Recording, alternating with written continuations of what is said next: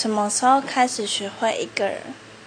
大概是从我发现自己跟身边的同才觉得处不来的时候，然后就开始学会一个人。然后我就在一个人的时候，呢，我多多去再阅读一些课外读物，再多去增进自己，多去投资自己一点。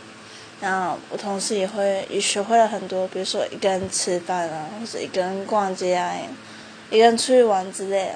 我不会让自己一个人看起来就特别的孤单，反而会让自己一个人的生活变得更精彩、更充实。一群人一群人在一起快乐，但是一个人也有一个人的美好。